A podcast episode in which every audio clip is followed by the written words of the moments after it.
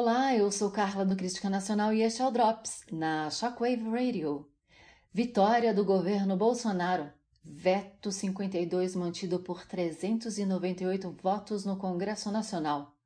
O Congresso Nacional acabou de votar favoravelmente na tarde desta quarta-feira, dia 4 de março, pela manutenção do veto 52 à Lei de Diretrizes Orçamentárias foram 398 votos favoráveis à manutenção do veto.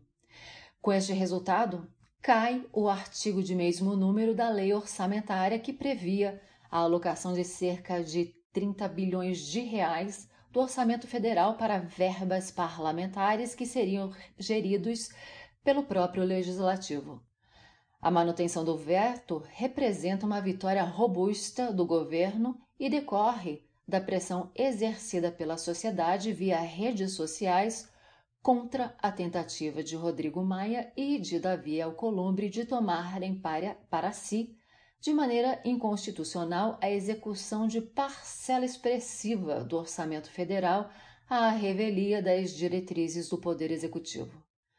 Os demais vetos ainda estão sendo apreciados pelo plenário do Congresso Nacional. Na edição de hoje do jornal Crítica Nacional, iremos tratar em detalhes sobre esta votação e sobre os três projetos de lei apresentados pelo Executivo, modificando partes da lei orçamentária e que foram fundamentais para essa vitória do governo Bolsonaro.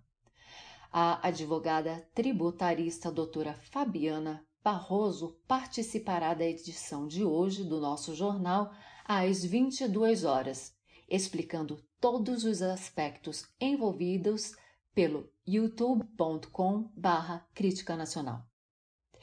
E fiquem ligados, para mais notícias acesse criticanacional.com.br e a qualquer momento voltaremos com mais um Drops para vocês.